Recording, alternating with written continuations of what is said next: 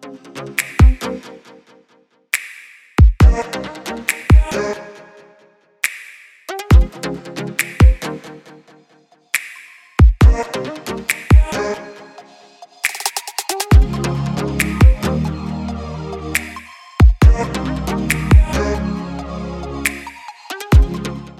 gran nombre me toca hoy aquí, Richard Páez, una persona que me conoce hace muchos años del fútbol, que disfruté muchísimo, que me cambió la mentalidad de lo que es el fútbol bonito. Richard, un placer estar contigo, hermano. Este, eres un amigo del fútbol y quiero que sepas que estoy muy contento de estar aquí contigo. Hola, hola, Gabriel, qué bueno, qué bueno esta oportunidad, esta posibilidad que incluso nos da esta cuarentena social que vive el mundo y que ha estado paralizado por esta pandemia que, que, la ha atacado y que evidentemente le estamos sacando provecho al estar en casa, al estar aislados y esta posibilidad de esta plataforma de comunicarnos y de transmitir eh, de alguna manera, porque uno se siente con ganas de compartir, de sociabilizar, de, de ser lo que somos, seres humanos. Entonces, qué grande, qué grande, Gabriel, estar contigo. No, la, para mí, este, hablar con un técnico que sabe de fútbol, que me tuvo como jugador, que sabe mis virtudes, que sabe la eh, personalidad que tengo yo y que se junten dos personas que en verdad saben de fútbol, porque gracias a ti yo viví ese proceso de modernización del fútbol. Tú le diste una identificación al jugador y donde yo he ido en el mundo, y yo estoy seguro que tú lo has leído, yo dije, ¿quién fue el técnico que te ayudó y que te modificó? Yo dije, Richard Páez, porque yo me acuerdo, cuando tú me llamaste en esa sub-20, eh, porque no sé si tú sabías, yo me fui a los 17 años a Uruguay y a mí me contactó la selección sub-20 de Uruguay, Richard. Estuve entrenando dos, tres meses con ellos. No sé si tú alguna vez te enteraste de eso. Y no se pudo. Sí sabía, sí sabía. Sí, no se pudo porque no tenía una cédula. Y yo le decía al Patito Aguilera, que era mi empresario, le decía, coño, Pato, no puede ser. ¿Cómo hacemos? Y yo, no, mira, Gabriel, eso es imposible. Eso es una identidad falsa. Mi mamá es venezolana, mi papá, Mauro, que en paz descanse, italiano-venezolano. Y yo, bueno, ¿qué vamos a hacer? Y fue, de repente, el día siguiente recibió tu llamado. Yo no podía creer. ¿Qué, qué, sentiste? ¿Qué, ¿Qué, qué, te hablaron de mí en ese momento? Porque capaz que no me conocías, porque nunca me viste jugar. Bueno, tú sabes que cuando uno se hace técnico, y eso a todos ahora los, los que ahora están pasando esa etapa de jugador a técnico, uno como técnico y mucho más en esa categoría que ya llevaba cierto margen de, experiencia por haber manejado equipos en, las categorías previas, fundamentalmente en profesional, uno lo primero es información. Empieza y en un cargo en donde ser seleccionador, uno lo que busca es cuál es la materia prima que uno requiere para mostrar unos conceptos futbolísticos que uno lleva como entrenador. Y comencé a investigar cuáles son los, posibles jugadores que me pueden dar estas características, porque eso es lo que uno busca como entrenador, por lo menos fue lo que yo en ese sentido fui visionario en Venezuela, que no eran los nombres, sino que yo iba buscando las características de estos jugadores. ¿Qué podía yo conseguir con, con ese tipo especial de jugador? Y así fue investigando, necesito un central zurdo, necesito un central zurdo, necesito un central zurdo que sea que sea alto, que tenga buena presencia, que sea un tipo con un carácter y una personalidad definida para manejar esa zona, que tenga esa posibilidad de recursos técnicos para salir. Y en Venezuela uno preguntaba y empecé a preguntar con técnicos regados por el país y no había uno que me llenara todo el combo que yo estaba buscando. Claro. Y en la, a través de la información recogida en, eh, hablando en Caracas, en la federación, alguien me comentó, y, tú no sabes que, que Sichero, Gabriel, el hermano de Alejandro, me dijo, el hermano de Alejandro Sichero está jugando, él estaba acá, pero se fue para Uruguay y eso. Y lo empecé a investigar, llamé a Alejandro, lo confirmé, sí, está allá. Y no, evidentemente buscamos la manera y sí, ese era el, el hombre y, y esa fue la manera como Gabriel Sichero fue llamado a la selección nacional juvenil de Venezuela en la categoría sub-20. Yo me acuerdo que ese primer llamado que me hiciste fue contra Ecuador en la UCB. Ustedes, el primer equipo jugaba, no si no me equivoco, contra Jamaica, Richard. A ver si la memoria no nos falla, porque fue hace muchísimos años. Y yo no podía creer, ¿sabes? Que Richard Páez me llame, primera vez. Y cuando entiendo tu estilo de, juego, Richard, porque yo no sé si tú sabías, yo sé que tú conoces a Mauro desde hace muchos años. Este, jugamos juntos, jugamos en contra y juntos. Sí, sí, zurditos los dos, calidosos, ¿no? No sé si Mauro era calidoso, pero porque esa época los centrales eran puros criminales, puro golpeados. No, no, no, pero, pero tenía una personalidad muy parecida a ustedes, quizás un, con mayor en el sentido como más sólido en el aspecto de, de, que él no daba, no daba muestras de nada. O sea, uno no sabía si estaba bravo o estaba contento. Los hermanos sí yo no sabía. Con Mauro uno no sabía. Con ustedes sabían porque ustedes son, ustedes son más expresivos, tanto Alejandro como tú son más expresivos. Tú sabes que... que Mauro era inmutable, una persona que increíble para eso. Yo, Richard, yo no pude disfrutar mucho a mi padre, porque bueno, tú sabes, del divorcio y eso, y, la tema de la tecnología. sí, y, a mí me crió fue prácticamente mi papá de crianza, José, que es uruguayo, que yo sé que lo conoce, pero también mi hermano. De bueno, uno va viendo personalidades, uno va viendo ese tipo de crianza y uno se va adaptando a lo que es tu mamá o, tu hermano. Y bueno, la, yo, yo siento que Alejandro me dio esa personalidad de decir, hermano, tú siempre ves para adelante. Y a veces te da cosas positivas como también cosas negativas. Entonces uno va aprendiendo y madurando y te dice, bueno, yo no voy a hacer así o asá. Pero yo, cuando yo me fui a Uruguay, Richard, yo era delantero. Yo no sé si nunca te enteraste. Hasta los 17 años yo era delantero y me fui a Uruguay como central, jugando tres meses, eh, porque en Venezuela yo jugaba en el Ítalo, centro Ítalo, y yo veía mucho a Alejandro jugar, era mi ídolo. Dice, no, yo quiero ser con mi hermano. Y estuve jugando tres, tres meses de central, Richard, y me fui para Uruguay. Y a lo, al día, no, no, fichado como Teo Wander de central. Entonces, yo tuve un proceso de, de, de, infancia solo delantero y jugaba de 10. De conche, que, que, que, increíble que un jugador se puede adaptar en tan poco tiempo a jugar de central izquierdo. En ese caso yo era último hombre en, en Uruguay, que jugaba en línea de tres y, me fascinó, o sea, me enamoré de ese puesto. Entonces, claro, tú vas para atrás, ves a Mauro, ves a Alejandro, todos centrales. Está como en los genes esa cosa. Pero es que tú sin darte cuenta hiciste un proceso evolutivo que es lo que estamos buscando hoy en la actualidad. Cuando uno está introduciendo una metodología en el cambio del entrenamiento en donde lo que se está buscando es la interpretación del juego. Y entonces estamos buscando son jugadores que sean inteligentes, que comprendan la posición. Si tú tienes condiciones y tienes las características, tú te puedes adaptar a determinados puestos. Y es ahí donde evidentemente tú te acomodaste, te adaptaste, lo que se llama el sistema adaptativo, a una posición y después cuando la comprendiste, la entendiste, pues inclusive llevabas un recurso que en esa zona hoy es fundamental, porque pensamos en centrales y pensamos es en recursos defensivos nada más, y no es así. El central hoy es el primer iniciador con el arquero, son los primeros que inician la jugada ofensiva, o sea, es por eso que, que esa, esa posición o ese pensamiento ha variado, ha evolucionado, y tú lo hiciste sencillamente como de una manera práctica, pero es eso lo que estamos buscando. Sí, sí, yo siento que esa, regla de modificó mucho el fútbol del saque de meta, donde el portero se la da rápidamente al central ahí dentro del área. Y, cuando la descubrí aquí, yo dije, mamita, eso a mí me encanta, que me la dé el portero rapidito y yo mismo inicio el juego. Y además que esa filosofía, Richard, esa me la diste tú. Tú fuiste el primer técnico, imagínate, me agarraste a los 18, 19 años, 18 años.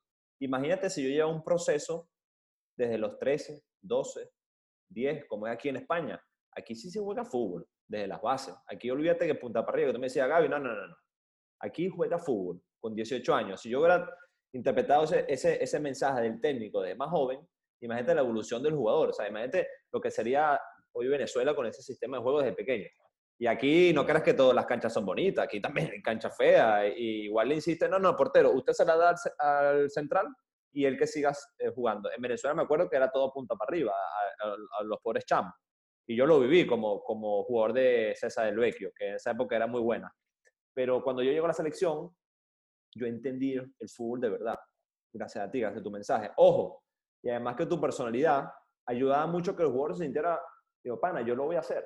Porque si el técnico me habla de esa forma y me habla con ese, con ese temple, decir, no, no, ven acá, Gabriel, no esa puteadera que muchos técnicos tienen hoy en día y, claro, el jugador se siente con miedo, no, no, no, no me la den. Tú me diste esa, esa tranquilidad y seguridad de decir, equivócate, pero tírame el pase entre líneas, si viene un cabezazo, dámsela al lateral izquierdo y yo hasta el día de hoy, a mis 36 años que voy a cumplir, esa es mi filosofía de juego y de visión.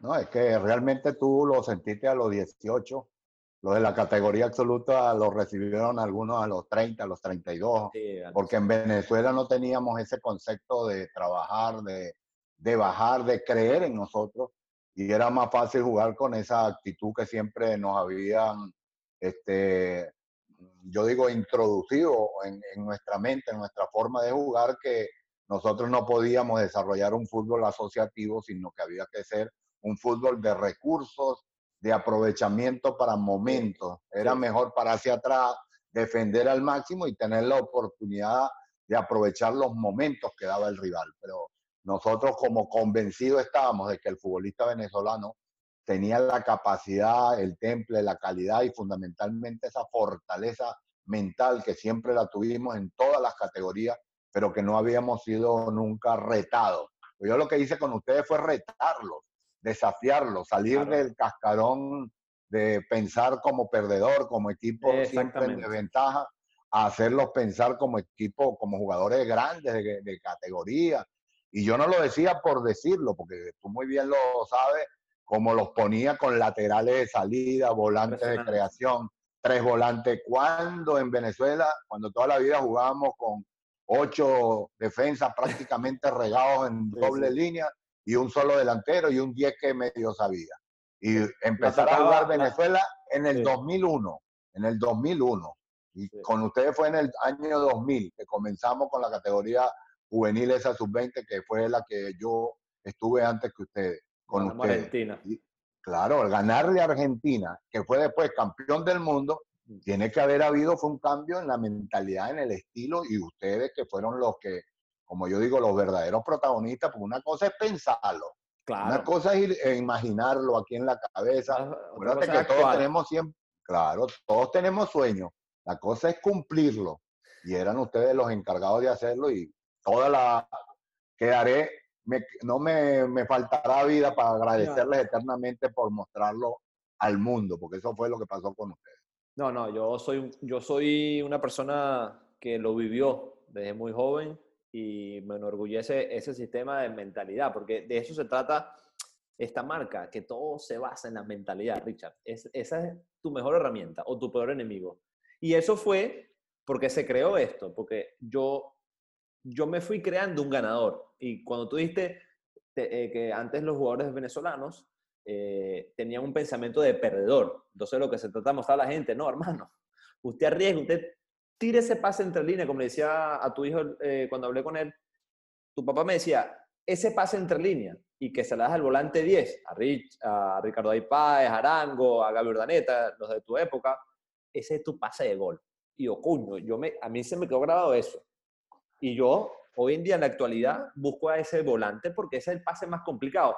Y yo, y yo me acuerdo que eh, no muchos jugadores lo, lo, incorporan. Yo siento que cada jugador tiene un don, una, diferencias abismales en ciertas situaciones del partido. Y yo tenía una jugada que me encantaba, que yo miraba para acá, por ahí está la visión periférica, que me acuerdo que, cuando tú me, exigías que cuando tenía la pelota, tú tienes que saber dónde están posicionados tus jugadores, porque lo más fácil que es, Richard. Antes de recibir. Dale, dale una bomba de cabeza y que caiga para, para, allá y que la recupere el otro equipo. Entonces, Así es. eso es difícil para los jugadores. Cuando yo lo entendí, porque, como dices tú, tú buscaste jugadores inteligentes, no buscaste cualquier jugador. Tú buscaste jugadores que se acoplaran a tu sistema de pensamiento y también de fútbol, porque todos tus jugadores eran jugadores técnicos. Y, y cuando yo entendí eso, mira, ese, eso cambió mi vida, porque yo dije, wow, yo gano arriba, codo arriba, delantero aquí, pero igual pack a mi lateral, ¿eh? a mi cinco, al portero. Y yo dije, wow, yo también puedo incorporar la visión periférica viendo para acá, pero sabiendo que aquí tengo, por ejemplo, a Tomás Rincón. Entonces, todo el equipo se está volcando para este lado y yo, ¡pac! Y le tiro un pase entre línea a Ricardo David. Claro, el equipo yéndose para este lado, ya automáticamente al girar, ya está eh, para un pase de gol. Entonces, yo entendí ese pase y ese es el pase de la muerte, ese es el pase de gol nuestro y yo siempre lo hacía, ¿de acuerdo? Claro, eso, esa fue esa misión, porque era una misión que parecía imposible en Venezuela. Mucha gente por eso dice, no, eso no debe hacerse en las categorías menores porque es muy difícil, es muy complicado. No, eso es lo que ya están haciendo hace rato Holanda, los ingleses, los españoles, y ya no llevan años luz en el crecimiento de estos jugadores que hoy son ya hombres, porque esos comenzaron hace 10, 12 años con ese tipo de trabajo. Y era lo que nosotros entendimos de aquel momento, porque lo entendí porque fui jugador con esa siempre rebeldía de haber jugado en la selección de mi país, jugando como perdedor. Me ponían a mí a perseguir como 10 al 5 rival o a marcar a, un 8 que me, me, lo, me lo ubicaban. Entonces tenía que bajar muchas veces en mi posición funcional ofensiva y me trasladaban a una posición que era negativa para lo que yo hacía. Entonces, todas esas cosas en mi mente me, me tenían en un estado como de, de rebeldía. Entonces, cuando tuve la oportunidad de ahora ser el técnico que escogía a los jugadores y escogía el modelo a jugar, ahí me di, yo digo, la oportunidad para... Sí, me di la, la oportunidad porque no fui, no fui, no traicioné ese mensaje, porque muchas veces cuando uno llega al momento de la verdad, uno dice, no, pero tampoco es que voy a ser tan loco y me atacar a la gente. No, yo no le paré. No le paré porque estaba convencido que el jugador venezolano lo podía hacer. Y en eso, gracias a Dios, no me equivoqué. Tú cuando pusías eso, cuando pusiste, disculpa, esos tres volantes ofensivos zurdos, todo el mundo criticaba y todo el mundo decía cualquier cosa porque yo estaba ahí, yo era joven, de repente yo no viví ese proceso tan largo en la, en la época de Richard Páez, pero yo tenía mi hermano y yo veía los partidos y, y, a veces cuando, ejemplo, el partido que se jugó en Uruguay, que ganó 3-0, yo iba a los entrenamientos ahí en la, cancha de Defensor Sporting. Los fui partícipe de estar ahí al lado de ustedes. Y, y esos tres volantes zurdos eran demasiado calidosos. Ricardo David, Juan Arango y Gaby Urdaneta. Eso no existía, ver tres jugadores zurdos. Eso es como decir, eh, eh, cuño, algo pasa algo en este equipo que hay demasiado zurdo. No, tú te buscaste los jugadores que siento yo, Richard, porque obviamente no te tuve la oportunidad de ver jugar, pero el, el técnico traslada su pensamiento y su estilo de juego al campo. Tú ves hoy a, a Simeone y tú dices, mano, ese Simeone, pero con 11 guerreros ahí, porque esos tipos no dan una pelota por perdida. Tú fuiste y dijiste, no, hermano, a mí me baja la pelotita, a mí este fútbol que 10-0 todos los días, siete defensores, olvídate.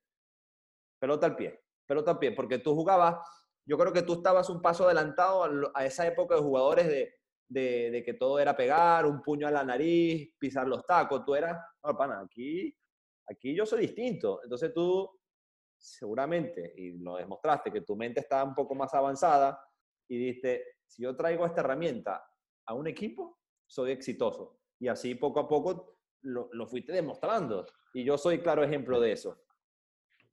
No, realmente es así porque todos nos imaginamos una, yo digo, un fútbol virtual. Todos imaginamos en la cabeza, yo quisiera jugar de esta manera, así, un PlayStation. Entonces uno empieza en la cabeza, pongo aquí al lateral, lo muevo para allá, ya. Pero después viene el fútbol real.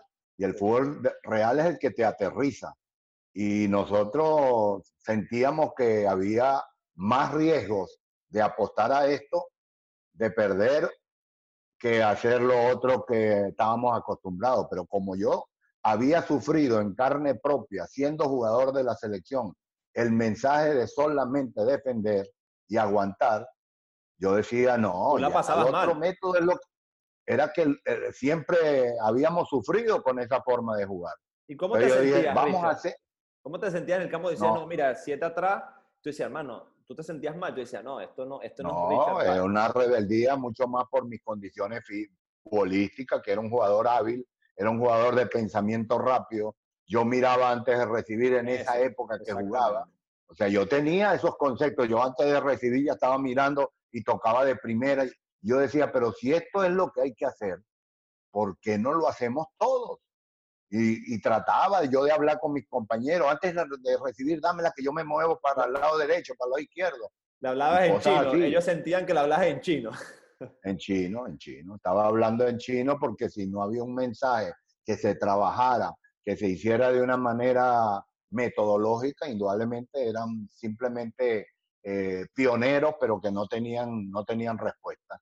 Y cuando tuve yo la capacidad de tener yo la responsabilidad, no la perdí. Gracias a Dios conseguí los jugadores que fui buscando puesto por puesto y después en la selección absoluta, pues mucho más con la incorporación de esos jugadores que muchas veces ellos, como te digo, yo empecé a hablarle a algunos jugadores de repente, mira de reojo, este, agranda. esta, aquí que, antes de recibir. Sí, antes. Eso, la visión panorámica previa a recibir para uno tener el escenario y no tiene, como tú ya lo, lo habías ya incluido en tu arsenal de jugador, ya lo veías, mirabas para allá inclusive de una manera, este, para engañar al rival, voy para allá y no, le pego con la izquierda para el otro lado. Entonces, porque ya había, eso es lo que uno busca y es lo que hoy, en el año 2020, parece la, la metodología del futuro y nosotros ya en el 2001 estábamos trabajando con, con esos pasos iniciales, pero que ustedes demostraron el salto de calidad, como yo digo, esto no fue un salto alto, esto fue un salto con garrocha, lo que ustedes hicieron a partir de ahí. Fue un salto de garrocha exponencial del fútbol venezolano, porque ustedes dieron un salto que, que la gente no se lo podía explicar, ¿no? No había manera de explicarse eso y lo llevaron todo al área motivacional, menos mal, porque no entendieron que lo que había también de más de motivación, porque incluimos un coach motivacional que fue un enorme fenómeno. Un fenómeno, para los Saúl. Que, ves ahí, un puntito, decíamos. Sí, sí. esa charla? El punto, no, ese era un fenómeno. Esa te la hicieron a ti, Gabriel. Ah, todo eh, ustedes que ven ahí, claro, uno, uno tenía miedo. Dice, coño, yo me quedo callado porque yo lo que veo ahí es un puntito. Decíamos, un punto, decíamos. No, qué punto. No, joder, pana, todo el mundo se equivocaba. Pero bueno, eh, de ahí es que aprende, de ahí es que tú dices, coño, qué punto. Ahí no es un punto. Y, y, con él. Eh, con el punto es suficiente. Sí, sí, exacto. Eh, y con él traía una mentalidad como la tuya. O sea, tú trajiste también, tú dices, obviamente, tengo que tener un psicólogo que piense igual que yo, no va a traer un tipo que, que no, me, no, no les dé las herramientas eh, a nivel psicológico para que después en el campo tengan miedo. Y su personalidad también era, era, era así muy particular. A mí me encanta, él es un fenómeno. Y yo lo vi una vez, no sé dónde lo vi, pero yo, perro, hermano, ¿cómo está todo? Él era un gran tipo, todavía sigue siendo un gran tipo. Mira, Richard, una cosa. Em, cuando tú agarras la selección, que viene ese cambio brutal, ¿por qué hoy en día siguen buscando como quién es el mejor? ¿Quién es el mejor DT? ¿Quién es eh, César Faría o Richard Páez? Eh, ¿El otro eh, o el otro? Entonces, uno, uno vivía con ese proceso siempre. Coño, ¿tú qué crees que es mejor, Richard o, o César? Coño, uno sentía como obligatoriamente tenías que decir un nombre. Entonces, ¿por qué, ¿por qué crees tú que el periodismo, yo lo viví obviamente, le encanta esa vaina? O sea, no, no, disfrutan de, de, lo que vivimos como lo que hizo Richard Paz en la selección y lo que hizo César Farías en la selección. O sea, todo fue una competencia que jugó 70 partidos, que ganó 20. Hermano, me pareció una pérdida de tiempo. Sea, yo, Richard Paz, me enseñó un sistema de juego brutal vengo con César, otro sistema de juego que fue efectivo, que fue muy potente y que me dio la oportunidad de jugar ocho años. Entonces, yo me puse a pensar antes que, bueno, ¿qué, voy a hablar con Richard? Yo, no, esta es una pregunta increíble. ¿Por qué la gente todavía hoy en el 2020 sigue con esa huevonada? Esperemos que el coronavirus ayude a, recuperar la mentalidad del interior, que salga de adentro lo que nos enferma a todos, el ego. Es por ego, es un problema de satisfacer el ego. Entonces todo periodista quiere satisfacer su ego de, conseguir una respuesta que sea eh, polémica, que cree una, una dificultad. Es el ego de querer ser el mejor siempre. Y la cuestión uno indudablemente eso es un logro y un objetivo que todos tenemos para ser un ganador, para hacerlo mejor, pero eso uno tiene que domar ese ego interior para lograr grandezas, porque mientras más grande sea, el ego lo tiene más dominado. Mientras tú no hayas podido llegar a los niveles de grandeza, el ego te supera en tus actuaciones y te hace cometer esos errores.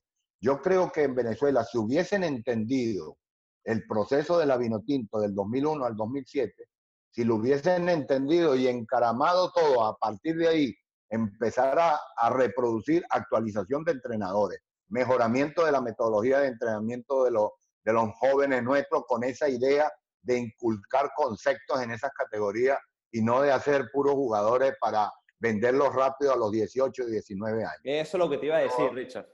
Porque todo comenzó por ahí, todo comenzó por ahí. Vieron el filón, pero solamente el filón económico.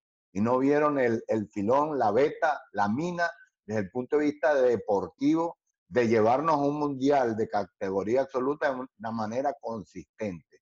Entonces creo que por ahí fue donde se falló, que no se supo entender el proceso de la Vinotinto conmigo y los demás vinieron a competir, a hacer eh, un enfrentamiento que es vano, porque no, no nos sirve, a pesar de que todos y cada uno dieron su trabajo y crecieron el fútbol, porque hay que reconocerlo, lo que hizo César aumentó el listón por los resultados, a pesar de que haya sido otro modelo de juego, lo que sea, pero levantó el nivel de la Vinotinto. Después eh, Noel lo intentó, que era el que tenía más números, más, más charretera para llegar a la selección por todo lo que había hecho Chita y, y realmente no pudo dar el salto superior, pero por lo menos dio una muestra de que como venezolano teníamos potencial para eso. Y después llegó Rafael Dudamel, que también intentó, mejoró y nos llevó, por favor, a ser subcampeones del mundo, categoría sub-20. Entonces, todo eso tenemos es que complementarlo. Nosotros lo utilizamos es para confrontarlo, no es así. Y esa es la mentalidad que también tenemos de perdedores, porque no es así como se crece. No, no, yo creo que yo para mí estoy orgulloso.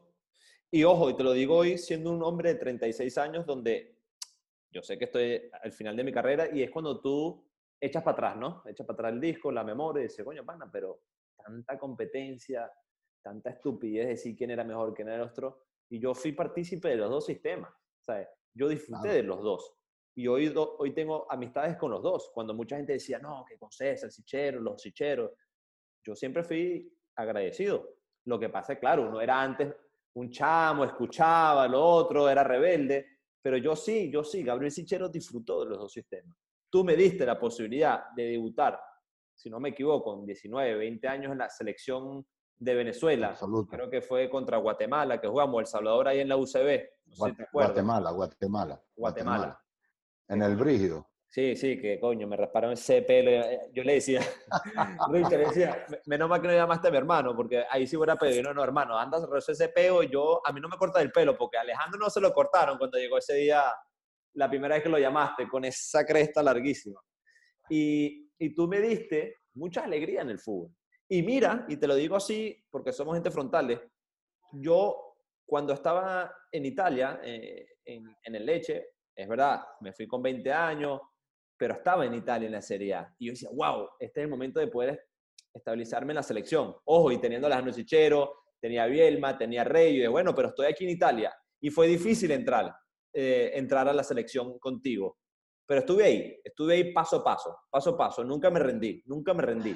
Entonces, yo sí disfruté tu proceso, que hasta me hiciste debutar en la eliminatoria contra Colombia, que perdimos 1 a 0, que, que me acuerdo que ese partido me dijiste, un tiro libre y tú entrando me dice, no, eh, dile a Bielma que agarra este y tú agarra el otro. Entonces yo lo fui, me acuerdo, y le dije, Bielma, Richard dice que agarra este, tú, no, no, no, tú agárralo tú y yo agarro este. Ok, y nos clavan un a 0, no sé qué pasó, y tú en el vestuario coño, Gabriel, ¿qué te dije yo? Claro, yo tenía como 23 años, yo así, bueno, que me puté, yo no voy a decir nada. Y Bielma me defendió y te dijo, no, Richard, fui yo el que se lo dije y tal. Yo, ah, coño, me, menos mal, pues Richard no me, no, me, no me convoca más nunca, dije yo.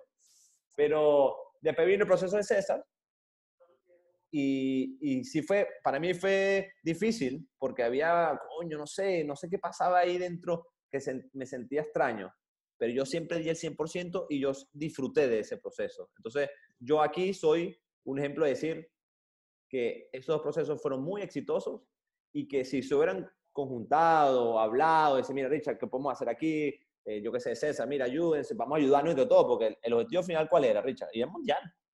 Claro.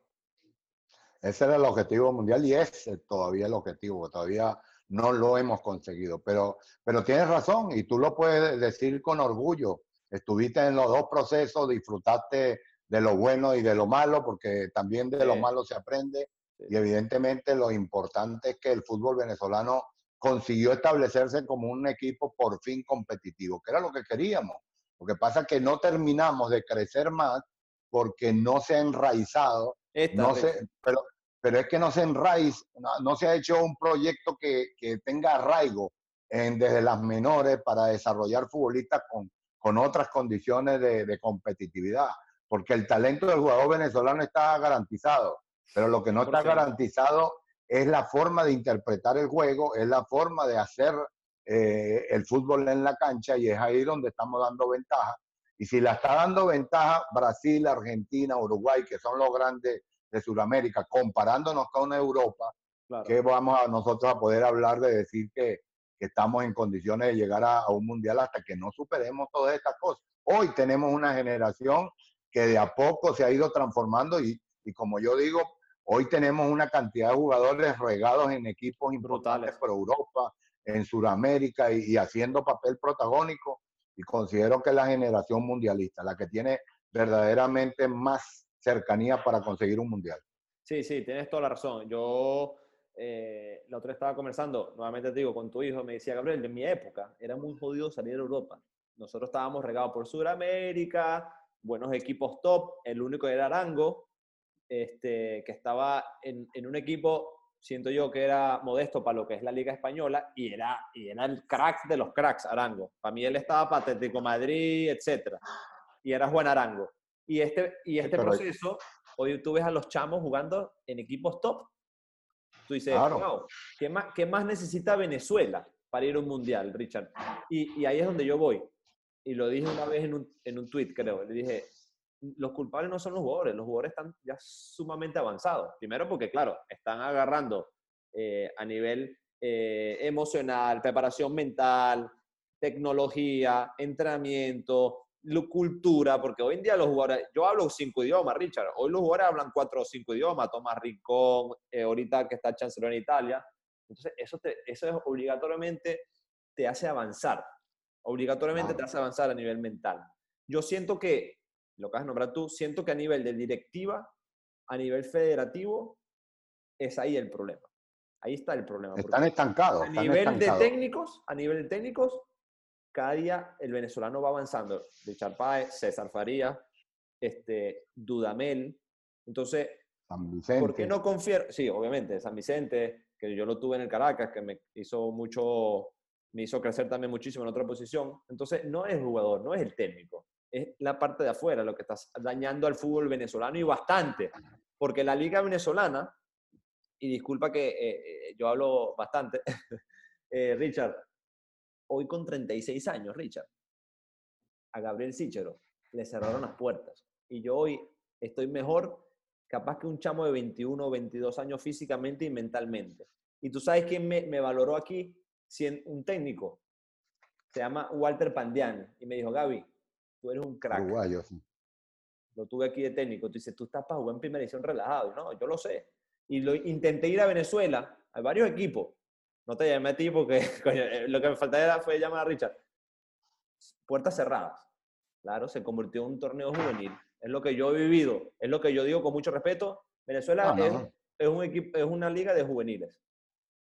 Lo que pasa es que se aprovecharon de, de varias situaciones. Primero, la explosión de fútbol y de respeto que consiguió la Vinotinto Mayor.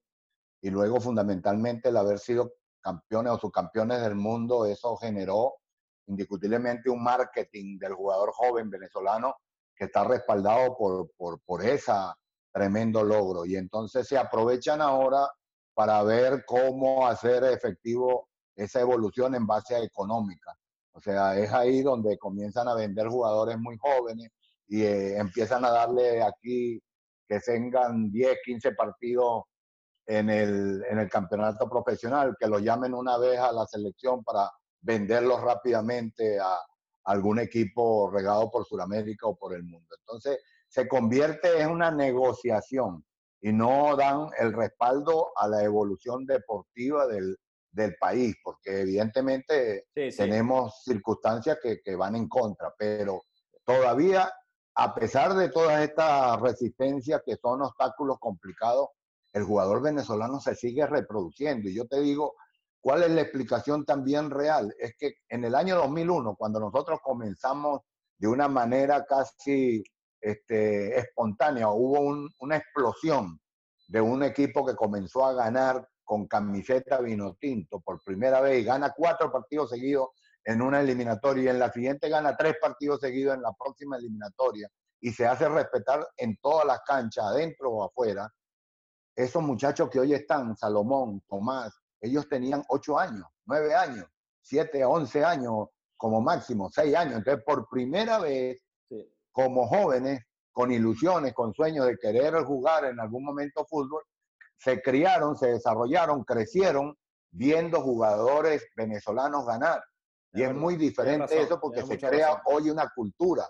Se te, se te, mete la cultura del futbolista ganador en tu pecho y dices, yo quiero ser como, ahora no quiero ser como lo hacíamos nosotros, yo quiero ser como Beckenbauer, yo quiero ser como Zidane, porque uno no se reflejaba en los nuestros porque no teníamos espejo donde vernos. Habían 10 goles en la espalda cada partido y ¿qué vas a hacer? Vas estás criando chamos con, eh, viendo una persona que dice, este, ¿qué voy a hacer yo? Ah, bueno, voy a ser como ese jugador, que esa época yo no... Pero como venezolano, eh, como venezolano, ver a otros venezolanos e ilusionarse, estar en esa posición como venezolano, es lo que te genera una cultura, porque nosotros nunca tuvimos cultura, nosotros nunca nos miramos hacia adentro, nadie nos respetábamos. Una visión. La visión era externa, la cultura era de lo que nos montábamos encima de la pared para ver qué estaba haciendo el vecino, qué hacía Colombia, qué hacía Argentina, qué hacía Brasil, qué hacía Europa, qué están haciendo. No, por eso yo decía, yo en el año 2001 estaba montando una metodología de entrenamiento. Y aquí eh, la federación no entendió eso. Y después quedamos asombrados cuando la empezamos a ver, ese modelo asociativo de ver jugadores jugones que llamaba con Guardiola en el año 2004, 5, 6, que reventó el nivel de... Lo modificó, modificó, el modificó todo. gracias a Dios que él, yo dije, gracias a Dios que Guardiola existió, que le dio un salto de calidad con los con esa categoría del Barcelona de esos años.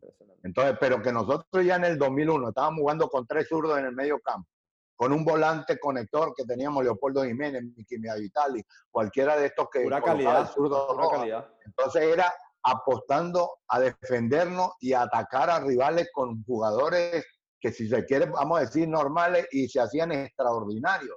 Se veían extraordinarios. El claro ejemplo, Richard, que es gracioso porque yo soy su hermano. La evolución de Alejandro era impresionante. Alejandro era el, el, típico uruguayo que va y el codo de la nariz y chao.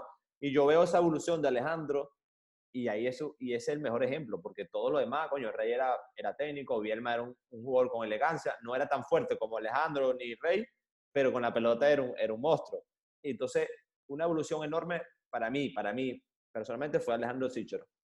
No, Alejandro que metiera pase filtrado, que bajara el balón con el pecho. Eso era imposible para adelante. Porque, porque como Alejandro también tenía ese carácter de rebeldía que llevaba por dentro, y estaba contenido. Cuando encontró un técnico, le dijo, juega, diviértete con responsabilidad. Significaba, tú quieres parar la pelota, hazlo, pero no te equivoques, sencillamente hazlo, no tengas problemas.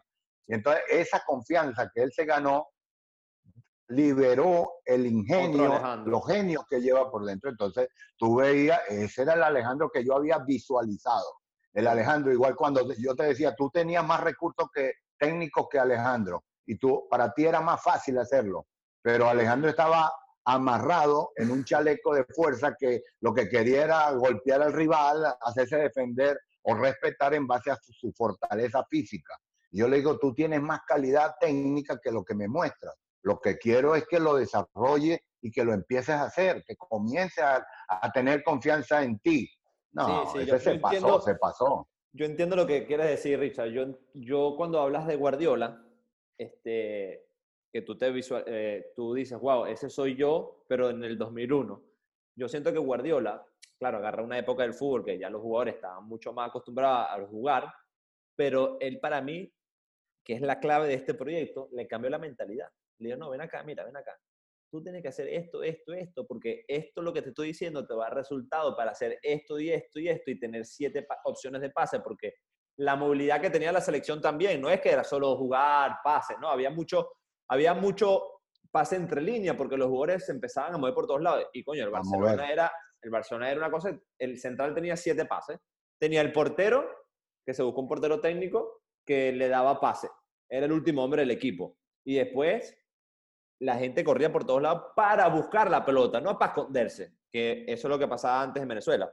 Y, y tú al traer eso en una época y a un país que futbolísticamente no era, no era, no era el mejor, eh, eso fue una labor increíble y yo siento que es ahí donde tienen que hablar de Richard Páez, no de que comparar esto o lo otro, no, es decir, wow, Richard, esto lo único, eh, lo que pasa es que esto lo va a decir la gente que sabe de fútbol, no la gente que, ah. se graduó de comunicador social y lo que dice, bueno, vamos a ver algo negativo para hacer noticia, no, nosotros somos los que debemos hablar así cuando nos pregunten. Y, eso fue un reto enorme y tú lo lograste, eso, eso va a ser tu mejor premio porque yo sé que querías el mundial, pero tú iniciaste ese proceso de mentalidad, porque la técnica es, siempre está, es como tú, tú eras un jugador técnico, tú, nadie te tiene que decir nada, pero tú ya tenías esta parte y cuando empezaste a modificar esa vaina, no chicos, ven acá, vamos a hacer esto, tu lenguaje también a nivel educativo, que eres un tipo con mucha paciencia, obligaba a los jugadores a decir, pana, Alejandro Sichero, no, tienes razón, y tú me dijiste una vez, Gaby, si vas a tirar un túnel, hazlo, pero hazlo bien. Entonces, coño, hazlo me generabas confianza, no me decías, si lo haces mal, te saco. De verga, no, ¿qué voy a hacer yo? Le pego para arriba y ya está. ¿Sí o no? No, eh, eh, yo los retaba. Yo lo que quería con ustedes era sacarle de adentro el ingenio, la calidad que la tenían escondida, que la tenían encarcelada. Como yo siempre dije, el futbolista venezolano tenía reprimido su, su genio futbolístico. Y talento hay en todos lados. Lo que pasa es que los talentos se expresan de acuerdo a la posición de diferentes formas. No es igual eh, pedirle el ingenio del 9 que del central, no es lo mismo. Entonces, no es igual el volante externo o al volante interior. No es lo mismo el lateral que el, el volante central. Entonces, pero al hacer las rotaciones que nosotros les eh, facilitamos en el medio campo, fundamentalmente que nosotros llamamos la zona 2, la zona del caos. Ah, me acuerdo. Zona 1, seguridad. Zona de seguridad, dinámica. Pero recuérdate. efectividad. Acuérdate que ese es un pensamiento todavía para el año 2000, que faltaba más cosas. Hoy se dice, dicen los españoles, iniciación, este, generación, y, y, cambia. Pero uno no se da cuenta que en la zona 1 no es solamente seguridad. Porque cuando tú tienes la pelota vas a seguir siendo seguridad. No, ahora te conviertes en el principio ofensivo. Eres el primero que comienza a generar un fútbol ofensivo. Porque un pase tuyo, uno, puede ser un pase gol con el 9 si se mueve este, sincronizadamente en el momento adecuado que tú tienes la, posibilidad de hacer un pase saltando línea. Entonces tú también desde, desde zona 1 tú puedes generar un aspecto ofensivo y eso nos falta para diseñar esa zona y no solamente de seguridad. Igual que la zona de creación, porque la zona de creación sí, es ahí donde se genera el fútbol del desequilibrio, de los movimientos, de la habilidad, del toque y me voy, de, mirar antes de recibir, de hacer pase filtrado. Pero cuando perdemos la pelota tenemos que ser la zona de reorganización, porque es la zona en donde rápidamente se recupera el bloque y eso es una zona que también es importante cumplir efectivamente. Y arriba igual, arriba igual es la zona de las oportunidades de gol, la zona de definición, la zona de la concreción, la zona que, prácticamente es donde se resume todo el juego bien jugado para finalizar allá. Nosotros también decimos, ese es el, los orígenes también de la defensa, para crearle la mentalidad defensiva a nuestro delantero, para que no crean que el delantero, como siempre creíamos, no, ustedes están es para hacer goles, no. Ustedes están es para formar un equipo que conforma un grupo y que tiene que tener el chip ofensivo-defensivo dando vuelta de un lado a otro como la rueda, como el reloj, que cambia de un lado para otro las manijas. Esa es la forma, esa es la manera y creo que por eso tenemos que seguir creciendo. Un equipo sincronizado, donde el central tenga tres, cuatro opciones de pase, eso le da una, una primero una confianza al central que decía, hermano, me podrás venir a presionar, pero yo tengo tres pases. El del medio, el medio campo que no se me escondió a, la espalda de él, sino que se me abrió, que, que esa sincronización que dices tú, que cuando él, me abro, ya tiene, ya tiene el línea pase. De pase línea, de pase. Y, y, además que tú nos obligabas a, cuando él hacía esa sincronización, es simplemente hacer este gesto, a ver qué, qué carajo tengo atrás, porque nosotros te la damos hasta con el hombre encima, tú no, no lo das, él tiene que resolver que si tiene uno atrás, a un toque juega, porque claro. Él pivotea. Es con la obligación. nosotros en el medio campo, el mensaje para nuestros volantes era, tú tienes tres opciones en el medio campo. Una, el pivoteo defensivo, que es cuando tienes un hombre atrás y tienes a tu compañero detrás tuyo, tú se la devuelves. El pivoteo ofensivo es esa jugada de reojo que viene la pelota y se la toca al delantero, sí, al delantero o a uno que está por los lados o que tú que ibas a recibir el central y te venía a presionar el nueve rival, que te la daba el lateral, tú no tenías que ver a tu otro, tu otro central o, tu otro volante central porque ya los habías visto y sin mirarse la tocaba. Sí, sí, Eso es el pivoteo ofensivo. Y el último era el giro, que cuando yo, ¿te acuerdas que yo le decía siempre? Claro, yo decía, ese es el secreto, ganarle la espalda a los volantes rivales centrales. Si nosotros ganamos esa espalda y ustedes, ustedes los centrales, o los volantes centrales, el medio centro, metían ese pase, esto era mortal. Porque la agarraba Ricardo David, la agarraba Juan, la agarraba Gabriel, y cualquiera de los tres era mortal girando para allá y haciendo pase gol. Sí, sí, tienes razón. Yo me acuerdo de dos jugadas muy bonitas que tú dices, verga, una vaina tan simple da tantos resultados. El saque de banda, el que tú venías aquí como medio, medio huevoneado y de repente se la dabas, venía medio perfilado y el jugador amagaba que normalmente uno se la devuelve y dejaba girar y con tu mismo cuerpo tú, ¿sabes? tú protegías y ya dabas juego al otro, al otro sector porque el equipo estaba volcado a esa banda, vamos a decir, la banda izquierda. Todo el equipo se va a la banda.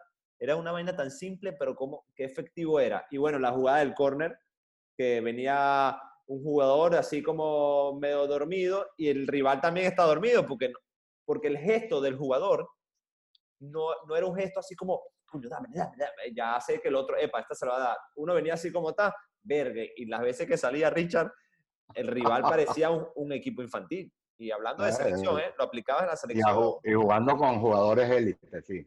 ¿Te das cuenta? Porque, porque hoy, hoy es lo que se está viendo, que el desequilibrio no es tan importante ser talentoso, porque cuando tú tienes talento, habilidad, el otro comienza a ir descubriendo cuál es la jugada que este tipo levanta el pie por un lado, gira para el otro, y en las primeras lo mata, pero en la segunda por ahí como que lo, como que lo estudian, y mucho más ahora con el análisis del video y todas esas cosas.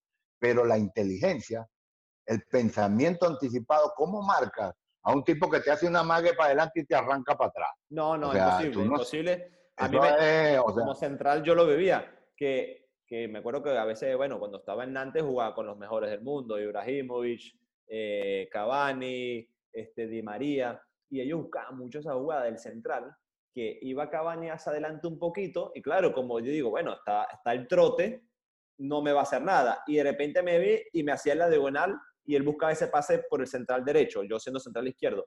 Claro, ya él cuando arrancó, me quitó dos segundos y me liquidó, siendo un jugador rápido. Entonces, ese gesto corporal que tú crees que, no, que, que voy a huevoneado, que tal, y de repente, ¡bah! te liquida. Entonces, eh, esos movimientos, tú dices, coño, ¿pero qué te pasó, Gabriel? Coño, profe, es que, no, el tipo estaba tranquilo, de repente me, me metió en la diagonal y no me dio para reaccionar. Entonces, esa está la inteligencia, ahí está la sincronización con el central. Recuerda este movimiento cuando yo vaya suavecito, pum, me la mete a la espalda que le gano al central.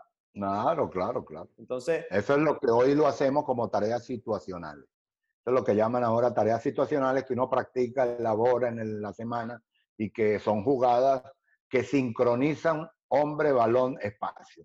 Y eso es lo que estamos trabajando y nosotros intentamos hacerlo del año 2001 con la selección.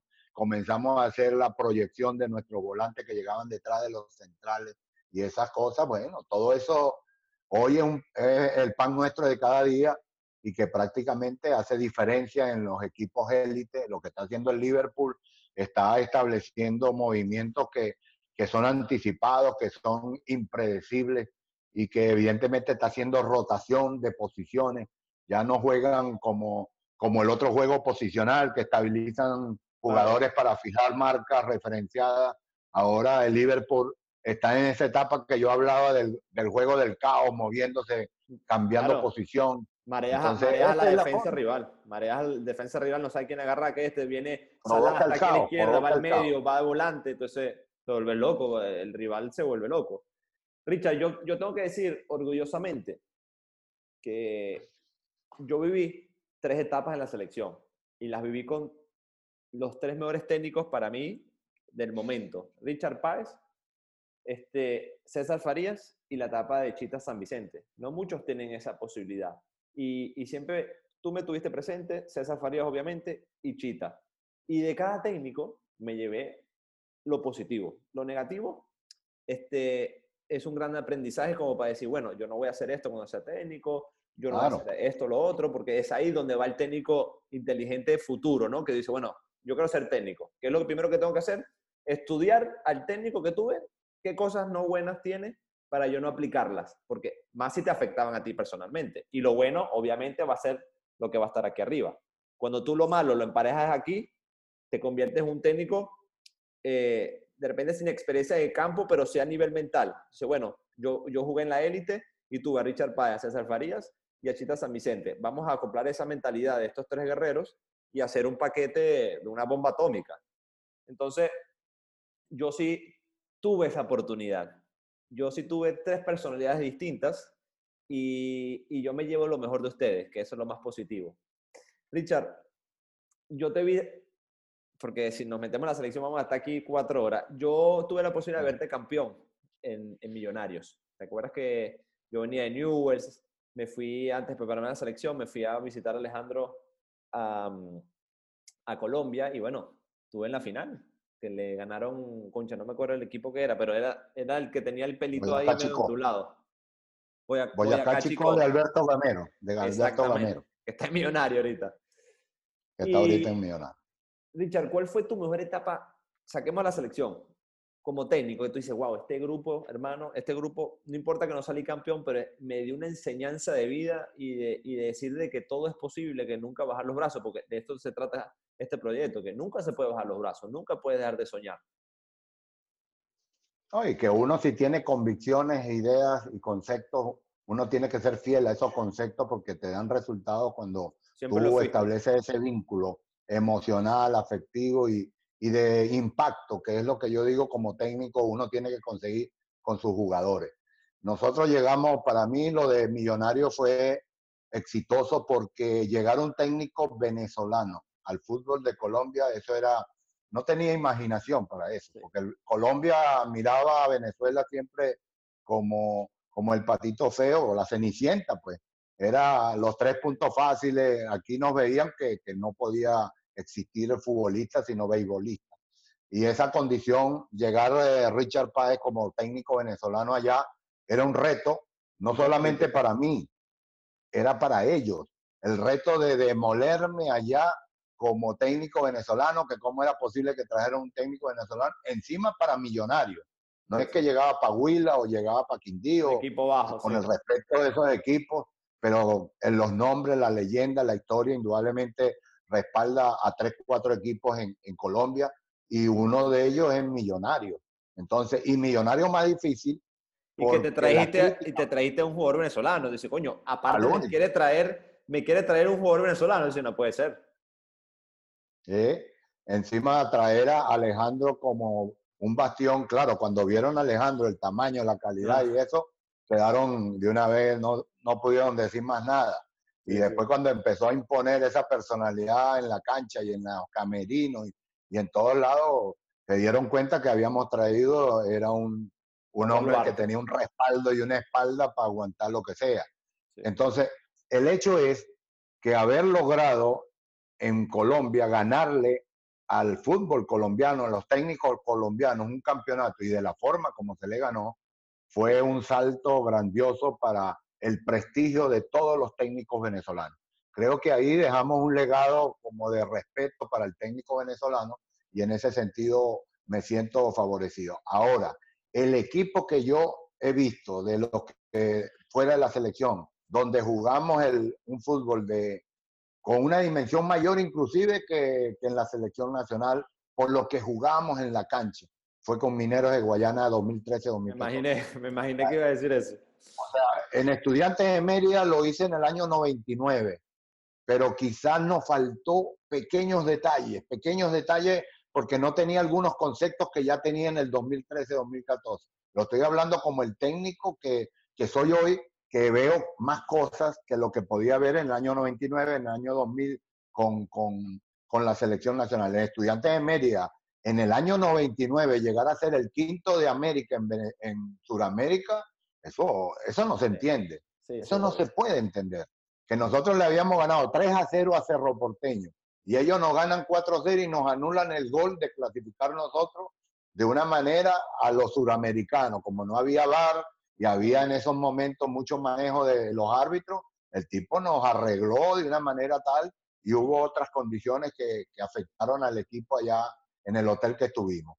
Pero evidentemente ese fútbol que hizo este Mineros de Guayana... Enamoró, enamoró a la afición, enamoró a la afición y al país nuevamente, porque yo me acuerdo de esa época, tenías un equipazo y además eh, Puerto Ordaz, 40 mil personas en el partido, ¿sabes? Tú enamoraste a esa afición y dejaste un legado ahí nuevamente. Yo me acuerdo cuando en Millonario, que esto fue increíble, que a mí se me erizó la piel casi que llorando, el video que pusiste antes de salir en la final. ¿Cómo no vas a ganar la final con ese video que le metiste a esos chamos? Que le pusiste video de la mamá, del hermano, del hijo, papá te amo. Yo no, yo no tenía hijos esa época, yo me puse medio a llorar y estaba en el vestuario. Yo decía, claro que van a salir campeones. Ese, ese video, Richard, fue tú sabías, eso era un estímulo brutal de salir así, si hermano, me como la cancha, pero jugando el fútbol. Jugando fútbol. Ese, ese año con Millonario, el mejor partido que nosotros hicimos con Millonario en mi época fue el partido que le ganamos a Junior. 3 a 0, ahí en el Campín. Todavía lo recuerda la afición, por ahí he visto algunas encuestas a través de estas redes sociales que uno de repente hoy nos pone en cercanía de la información en cualquier lado del mundo, pues he visto que hacen una encuesta que cuál es el partido que los ha marcado más en los últimos 10 años o 15 años y colocan ese partido como uno de los modelos de reflejo. O sea que ese, ese millonario de ese momento también le cambió el momento histórico que atravesaba esa, ese equipo embajador, como se le llama allá en Colombia, porque comenzó a jugar a lo que siempre ellos habían exigido en los últimos tiempos que no tenían, y encontraron en ese equipo el reflejo de lo que querían ver. Sí, sí, ese millonario fue increíble. Además que llegar y salir campeón, eso no lo hace cualquier persona. Eh, yo me acuerdo, Richard, que hablaste de mineros. Tú, tú me llevaste a mineros. Yo me acuerdo que estaba en Suiza, que venía de una recuperación del, que tuvo una operación del dedo del pie y Chita me llamó. Me dijo, mira, Gaby, voy a agarrar la selección. Yo te quiero la selección, pero necesitas que juegues. Dice, cuño. El equipo del Sion el, presidente era muy complicado, un tipo muy conflictivo, y yo dije, obviamente, hermano, vamos, tengo que salir de aquí. Y fue cuando se contactó contigo y, diste lo que y yo, no, hombre, aquí voy a regresar otra vez en alto porque es el fútbol que yo necesito para volver a agarrar confianza.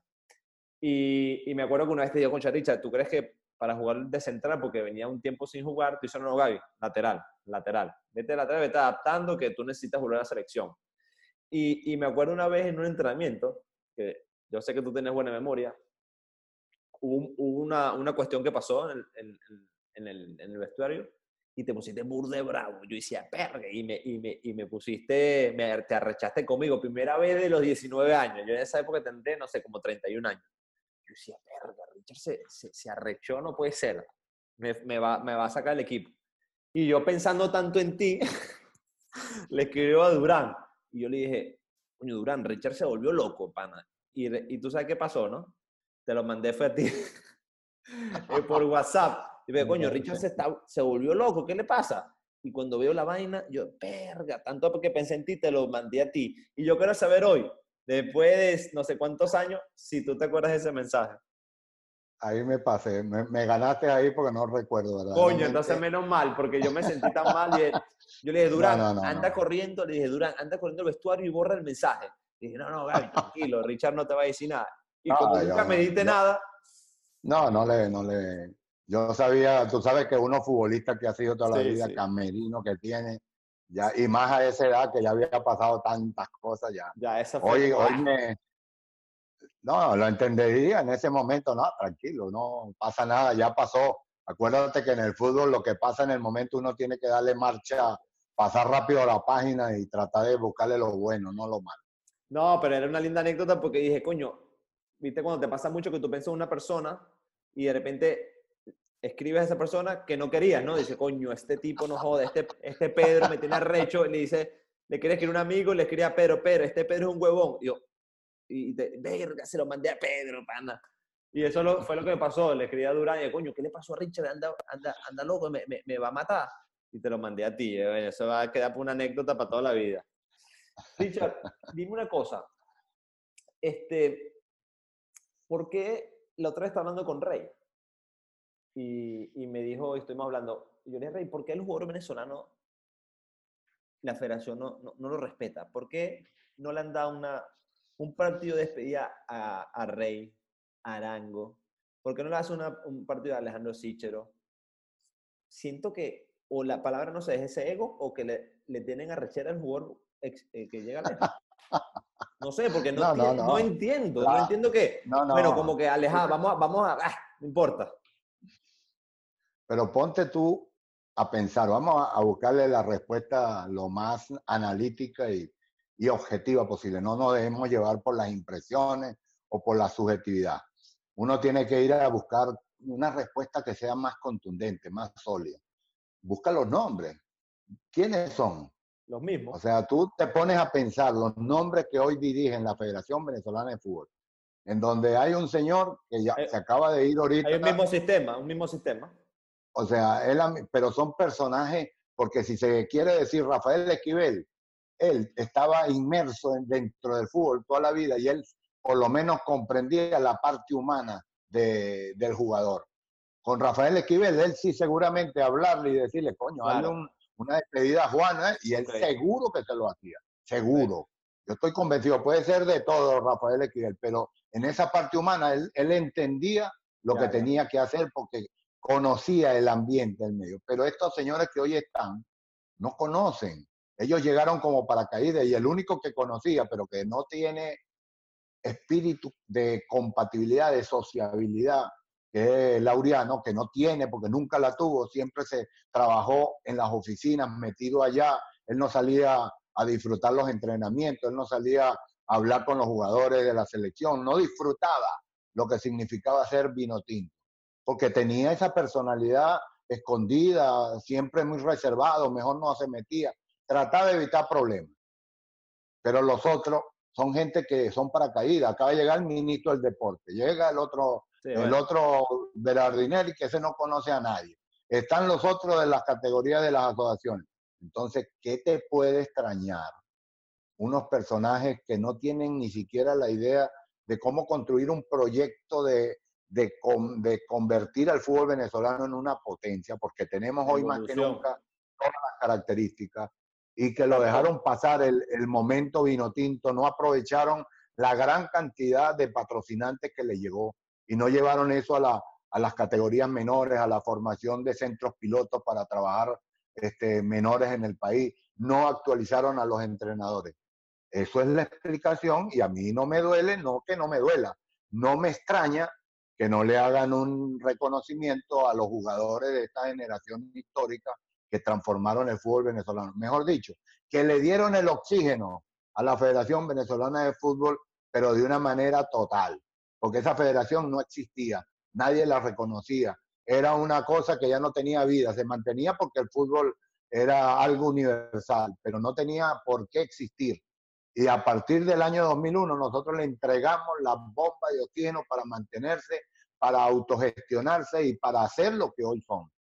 Entonces, ni siquiera eso por agradecimiento a los hombres que le hicieron ese cambio, porque no tienen historia de reconocer ni lo que les pasó. Es como sentir un terremoto, les pasó un terremoto al lado, como a ellos no les pasó nada, ni, ni se inmutan. Por ahora.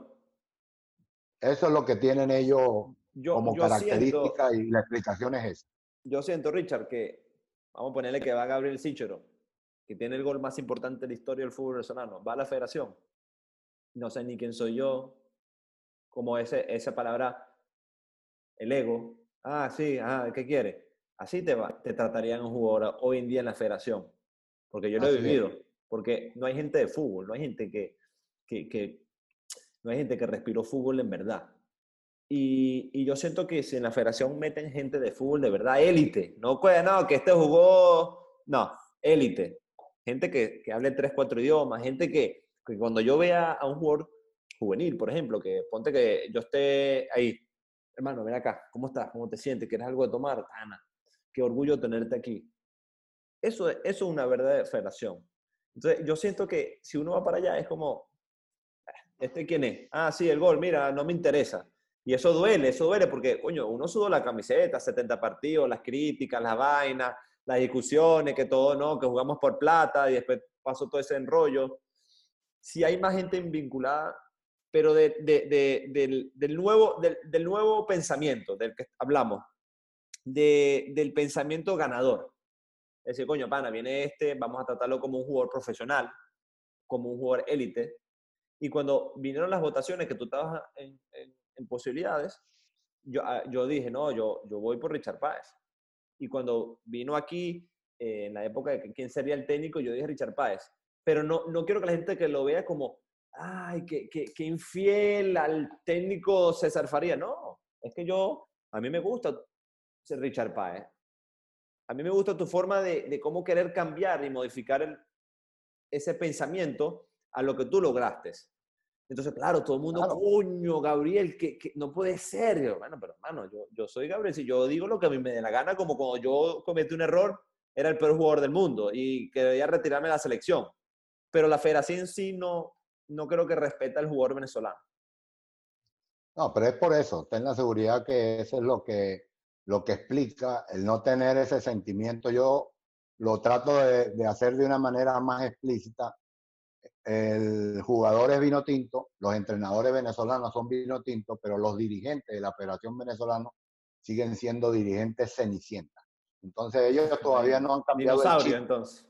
Sí, dirigentes con, con, con, sin pensamiento en el plano deportivo, sino pensamiento en el plano del negocio. Y, y han cambiado la, el chip de no entender que es a través de la vino tinto que van a conseguir los negocios. Los negocios los van a seguir teniendo siempre y cuando, y van a mejorarlo siempre y cuando la vino tinto mantenga ese nivel competitivo de grandeza que se requiere. Entonces eso es lo que no han entendido y parte de esa grandeza es una cultura del respeto, del reconocimiento, del agradecimiento, porque fundamentalmente al fin y al cabo es como un agradecimiento que se le otorga a esos hombres que pasaron que pasaron y dejaron una huella por el camino. No es que para que queden ahí con estatuas ni con homenajes para toda la vida, no creo en eso, pero sí con el reconocimiento de, de otorgarle el merecimiento que, y el respeto que se merece. Sí, yo, yo más que nada hablaba porque justo lo hablaba con Rey y me decía que, que no, que eso no les interesa esa parte, que ellos no están pensando nada de eso. Y fue bonito, fue bonito. Y, y sobre todo me quedo con este mensaje, Richard, de lo que dijiste de los jugadores jóvenes que, que veían arriba, veían jugadores perdedores. Y hoy en día, los jóvenes, porque muchos me, me escriben, concha, Gaby, yo quisiera ser como tú. Gaby, yo quisiera, jugar, yo quisiera jugar en Europa como tú y jugar en la selección y, y le estoy echando pichón. Entonces, eso es un reto para ellos. Es decir, no, yo tengo que ser mejor que Gabriel, yo tengo que ser mejor que Tomás. Ah, Tomás jugó, eh, está en el Torino, yo quiero estar en la Juventus. Eso te obliga a, pensar distinto, a, a, ser mejor profesional. Y eso es lo que yo me quedo con esta parte que dijiste, porque no lo pensé, no lo pensé antes y yo siempre pensaba, coño, ¿por qué el jugador antes no, no, no, no, era así? Y claro, la juventud que vino más adelante era, era, creció con ese crecimiento. No, Venezuela no joda, yo voy por Brasil, me voy para Brasil a ver los jugadores. Claro, claro.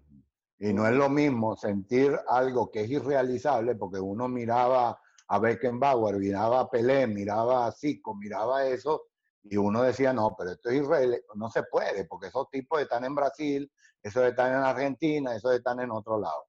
Hoy se dan cuenta el venezolano común y corriente que somos de la misma sangre y de repente dice, oye, ¿dónde está Tomás Rincón en la Juventus? Exactamente. No, yo quiero, yo quiero jugar como Tomás, yo me siento que lo quiero superar. Y eso es para él una, una utopía que es realizable. Lo otro, lo que nosotros miramos era irrealizable, no se podía cumplir, porque las condiciones, porque de dónde salíamos. Hoy lo que está faltando es que nuestro talento futbolístico crezca con otro tipo de conceptos. Y eso solamente se logra cambiando la metodología del entrenamiento que debe haber en nuestras categorías menores en todo el país. Y eso es lo que tienen ellos que entender y cambiar y mejorar. Pero evidentemente ese, ese fue uno de los, yo digo, de los legados que dejó esa marca Vinotinto para nuestros jóvenes y para las mujeres. Cuando las mujeres jugaban en Venezuela fútbol, ¿Cómo es posible que el béisbol ahora se llama la Vinotinto del béisbol? El béisbol. ¿Cómo es posible que el voleibol es la Vinotinto del voleibol? el basquetbol, la Vinotinto del basquetbol. Van los atletismos, la Vinotinto del atletismo. Eso es una marca que quedó marcado en el corazón de todos los venezolanos como una marca de éxito. Ahí se creó un ganador. La marca Vinotinto es una marca ganadora. Es verdad. Quedó en la sangre de la gente. Richard, hemos hablado muchas cosas bonitas, pero de, la vida se trata de altos y bajos, de superarse día a día. ¿Tu momento más difícil fue ese día en el partido de San Cristóbal contra Brasil? ¿Qué, momento pensaste en tu carrera que tuviste, tiro la toalla? Tiro la toalla porque yo siento que ya no doy más y igual seguiste luchando. Todos tenemos procesos difíciles en la vida y creo que ese día este, la gente se portó muy mal, primero con la era de Páez y segundo con tu hijo, porque yo la otra vez hablé con él yo le decía, hermano, usted fue uno de los mejores volantes de, la selección. Y no lo digo porque estás tú aquí, Richard, o porque es tu hijo. Pero sí se, hubo mucho irrespeto hacia ti y lo que lograste en la selección. ¿Qué momento te sentiste así súper mal emocionalmente? Porque es ahí la clave. Estando mal emocionalmente no logras nada. Bueno, yo, yo creo que esos son procesos que, como todo proceso, tiene un origen, un crecimiento, su máximo punto culminante y después comienza a tener seguramente una caída para llegar a la involución. Son procesos naturales. Todos lo mostramos en la vida. Nacemos, desarrollamos y morimos. Eso es así. Y este proceso de la vino tinto también tenía una historia, indiscutiblemente. En la forma como lo llevamos, que estábamos transformando una historia precedente, pero de una manera asombrosa, el proceso nuestro ha debido continuar por un tiempo más. Pero empezaron a aparecer situaciones, empezaron a mostrar chispazos de, y yo como buena estratega que soy, que observaba y que tenía esa capacidad de reconocimiento de lo bueno y de lo malo que sucedía alrededor de la selección, empecé a notar que en ese comienzo de esas eliminatorias había algo extraño, porque le habíamos ganado a Ecuador el primer partido de las eliminatorias en Ecuador en Guayaquil, una cosa insólita. Ecuador había clasificado en el Mundial pasado sin perder un partido en Ecuador, en Guayaquil. Llegamos nosotros en el primer partido y le ganamos, con el golazo de José Manuel. Después regresamos a jugar en, casa y vamos a jugar contra... Ah, Bolivia, perdón, jugamos... ¿ah? A Bolivia. Jugamos contra... No, jugamos contra Argentina en casa. Jugamos contra Argentina en casa aquí en Caracas. Bolivia fue el último partido, el, 5-3. Sí, Bolivia es el último. Yo, el segundo partido ya. Sí, el local ahí tuviste. El local este, contra, contra Argentina, que perdemos 3 a 1, un partido que evidentemente no fue fácil. Era un equipo con una superioridad en todo sentido y bueno, era así, nos gana. Ah, entonces, no, no.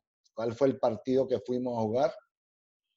Contra Argentina que perdemos sí, con que estaba Messi en Maracaibo, ese partido. Y cuando vamos a jugar contra Argentina de Messi, veniendo de ganar, de ganarle a Ecuador en Guayaquil, el estadio de Maracaibo estaba en la mitad.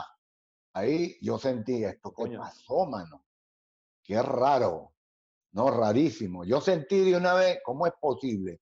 Que empezando las eliminatorias, vamos a jugar contra la Argentina de Messi, que necesitamos el apoyo irrestricto, incondicional y de locura de un país que quiere ir a un mundial, tiene que ganarle a estos equipos que vienen con su historia, con su leyenda, con su que todo lo respalda y con el mejor jugador del mundo que venía Messi. Y estaba a la mitad del estadio o tres cuartos del estadio.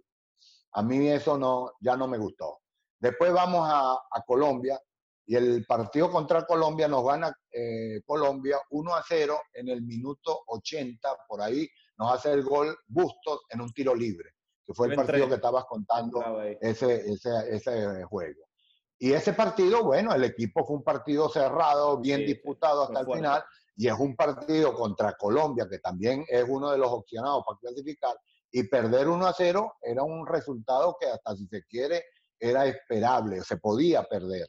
Es un partido de esos difíciles, complicados. Y a 2.500 metros, ¿no? 2.200 metros. A 2.700 metros, que estaba ahí en el campín.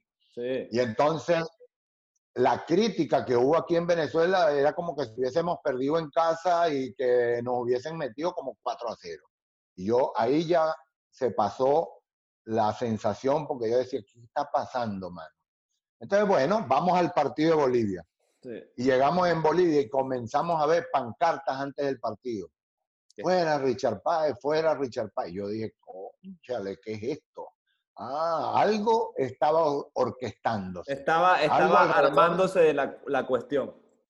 Algo estaban haciendo porque como ya no podían... Alguien, no, no algo, alguien. Sí, algo yo digo en el sentido abstracto porque tiene que ser un pensamiento de algo amorfo, abstracto, que llega por, por esos mecanismos para llegar a donde quiere estar. Y entonces, bueno, lamentablemente en el partido contra Bolivia, el partido comenzamos mal, porque fue un partido que no comenzamos bien, cometimos varios errores, íbamos perdiendo contra Bolivia 2 a 1, primero 1 a 0, lo empatamos, 2 a 1 nos vuelven a hacer ellos, lo empatamos.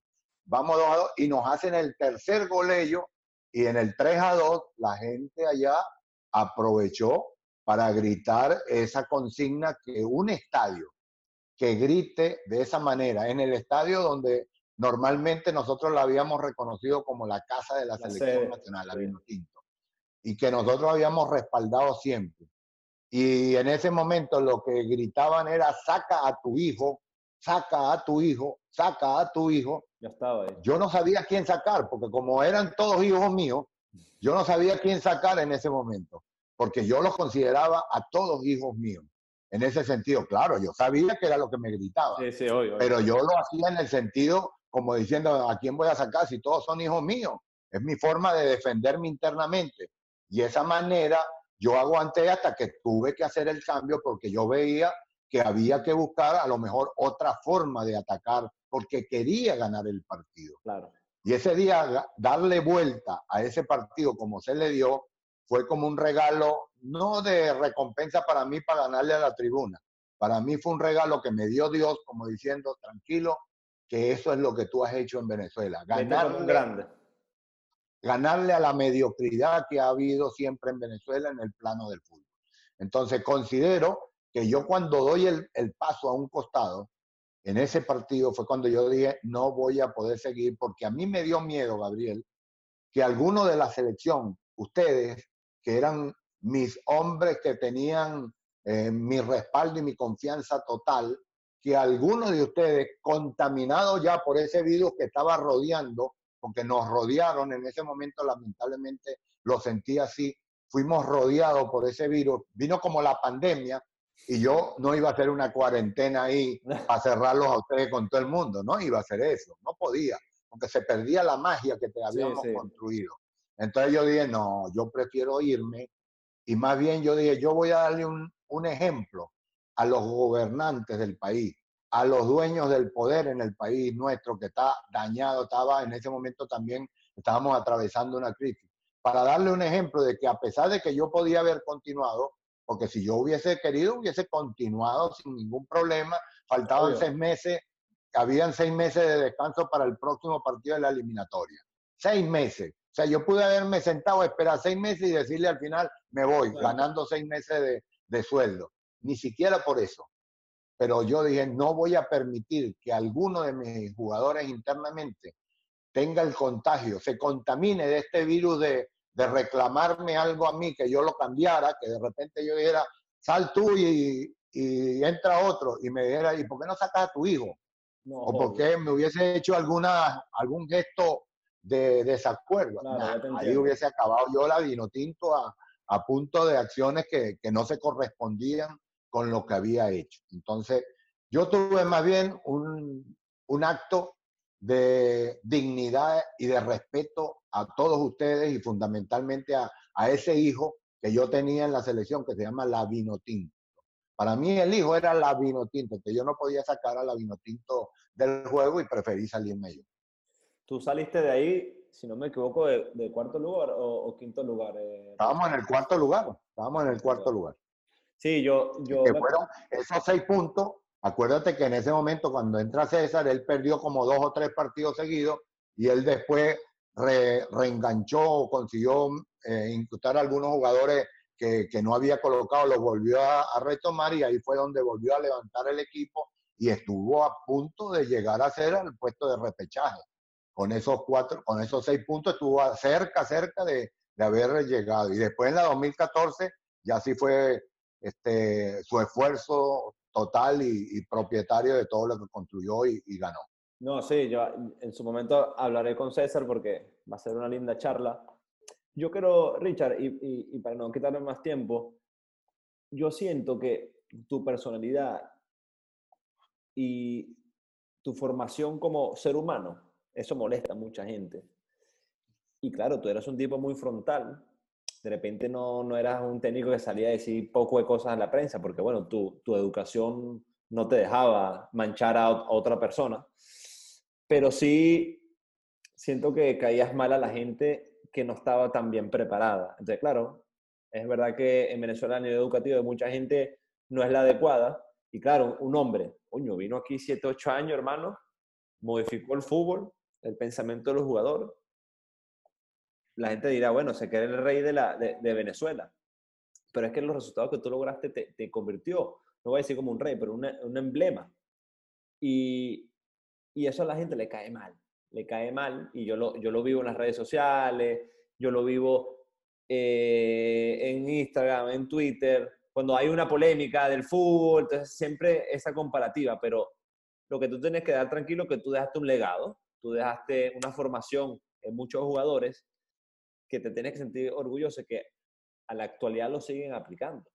Porque yo, es verdad, juego en tercera división, que no, no me considero un jugador de tercera división, estoy aquí porque, por mi familia, porque, por mis hijos, pues yo me encantaría estar en Venezuela y retirarme en Venezuela. Hoy no me dejan, pero no, no hay problema. Pero tú dejaste un legado y eso es lo más difícil, dejar un legado. Dejar un legado y hoy con 36 años yo la sigo aplicando. Entonces, quiero que te sientas orgulloso, quiero que veas que Gabriel Sichero a pesar de que no tuve mucha participación en tu época, porque coño, era un chamo y tenía mucha competencia, de igual manera te respeté. De igual manera siguió ese legado. Y Gabriel Sichero modificó su fútbol, su mentalidad.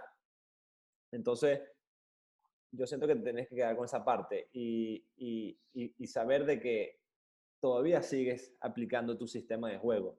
Y eso es bonito, porque a veces uno te modifica, ¿viste? La evolución te hace modificar, pero tú encontraste tú encontraste un sistema de juego que lo siga aplicando en el 2020. Entonces, ¿qué arrecho pensar eso, Richard? Es muy arrecho. No, bueno, es, eh, yo digo que esos son los, los propósitos de vida. Los propósitos que uno tiene que buscar. Muchas veces uno camina por, por este tránsito de vida y uno dice, ¿para qué estuve aquí? ¿Qué fue lo que vine yo a hacer? Estoy satisfecho con lo que he hecho, me falta más, he podido hacer más, y yo digo, no, yo simplemente he confiado en Dios, he confiado en ese ser divino que tenemos todos por dentro y que dice, sigue tu camino siendo feliz, busca la felicidad, ese fue mi objetivo. Y la felicidad la entendí buscando mi pareja adecuada, consiguiendo una vida correcta, tratando de ir a buscar los propósitos de vida profesional que quise. Fui como futbolista, soñé en cosas grandes y llegué fue a lo intermedio o bajo porque no pudimos trascender más de lo que nosotros pudimos hacer. Y cuando me tocó, entonces tú vas cumpliendo cosas que tú mismo te vas creando como desafíos que son transitorios y que después salta otro y después pasa otro. Y es un peregrinaje. Entonces cuando uno miras atrás por el retrovisor de tu vida, tú buscas los puntos de alegría. Y es ahí donde yo me quedo. Yo no busco los puntos de, de dificultad o de gravedad, no, porque yo veo que todo eso fue aprendizaje. Yo entendí claramente el mensaje de que en la vida uno no pierde, en la uno, eh, uno no pierde porque el otro te gana de vivo, te golpea o porque pierde, porque te ganó en el partido. No, todo eso es aprendizaje. yo me quedo en la alegría que yo miro por el retrovisor. Yo me quedo en la explosión de alegría que tenía el país del año 2001 al 2007 cada vez que jugaba la Vinotinto. Que a pesar de esa crisis social, política, económica y, y de todo que vivimos a partir del año 2001, que esto ha sido problema tras problema, uno cada vez que jugaba la Vinotinto eran 90 minutos de un oasis que le estábamos brindando a toda Venezuela. Entonces, es en eso que, que, yo me quedo, es en eso en lo que yo me he reforzado en mi vida y hoy que todavía me mantengo unido a, a mi pareja, a mi mujer, pues digo, no me equivoqué en nada. Me equivoqué en lo que tenía que equivocarme, pero siento que eso es parte de la vida. Las equivocaciones son parte de la vida. Eso es parte de lo que uno tiene que cometer y uno tiene que aceptar lo que se equivoca, pero que todo es aprendizaje. Entonces, ten la seguridad, eh, para mí es un enorme placer hoy ver a esos jugadores de la Vinotinto que como ustedes los dirigí y que todos tienen un legado de ser entrenadores y escucharlos decir, bueno, a mí me gustaría ver este equipo que juegue asociado, que se pare bien en la cancha, que tenga una personalidad, que mis jugadores crean en, en lo que les estoy diciendo, que estoy convencido que ese es el modelo para seguir. Entonces yo digo, no hemos perdido el esfuerzo. Con eso yo me lleno de alegría. Llegar a un mundial, sí, era lo, lo, lo culminante, hubiese sido la máximo orgullo. Considero que para mí el mundial ya lo gané. El mundial que yo quería jugar ya lo gané. Porque cuando le ganamos, empezamos a ganarle a los rivales que siempre nos habían ganado, ya nosotros estábamos en el mundial. Hoy lo que falta es sencillamente la organización de un país, de una organización como la Federación Venezolana de Fútbol que se organice con proyectos deportivos verdaderos y que tengamos, como yo siempre he dicho, jugadores irreverentes y técnicos irreverentes. Si nosotros conseguimos unir a esas piezas de jugadores irreverentes con técnicos irreverentes, nosotros seguro llegamos al Mundial. Sí, estoy seguro. Yo termino con esto, Richard yo cuando estaba en la selección, más que nada en la época de, Farías, yo siempre soñé en que, wow, si yo voy al mundial con, con, mi equipo, con mi país, yo sentía que se iba a arreglar el país. Decía, no, es que si vamos al mundial se arregla el país. Claro, cuando te retiras de la selección, cuando ya estás prácticamente un poco alejado, porque uno a veces se aleja un poco como por, porque te trae tan buenos recuerdos, y dices, coño, me encantaría estar ahí, ¿no? Y hoy que estoy alejado, digo, ¿no será más fácil arreglar el país para ir al Mundial, Richard? Ambas cosas pueden ser ciertas. Ojalá que se cumplan. Qué buena pregunta. Por, por otro lado, el orden de los factores no altera el producto. En este caso, indudablemente lo que pasa es que arreglar el país es arreglar a todos los venezolanos. Y la Vinotinto forma parte de Venezuela. Indudablemente. Richard, un placer tenerte aquí. Saludos a tu bella esposa. Eh, ella siempre nos trae buenos recuerdos. Cuando nos fuimos a comer un día que nos invitaste allá en Colombia, en un restaurante de sushi, me acuerdo. Así que es lo que dices tú, vivir de los buenos recuerdos, vivir de lo, de lo bonito que se logró en el fútbol, tanto de tu parte como la mía, porque yo también fui muy criticado en la selección y yo hasta que cuando evolucioné dije, yo me quedo con los buenos momentos y yo fui, yo fui, el que participé, así que los demás que siguen hablando. eso no te lo quita nadie que sigan hablando y que, y que sigan hablando de nuestro nombre porque significa que hicimos bien las cosas. Amén, amén. Te quiero mucho, Gracias, Gracias, Gabriel. Un abrazo virtual ahora. Igualmente, no nos podemos tocar. Hasta luego.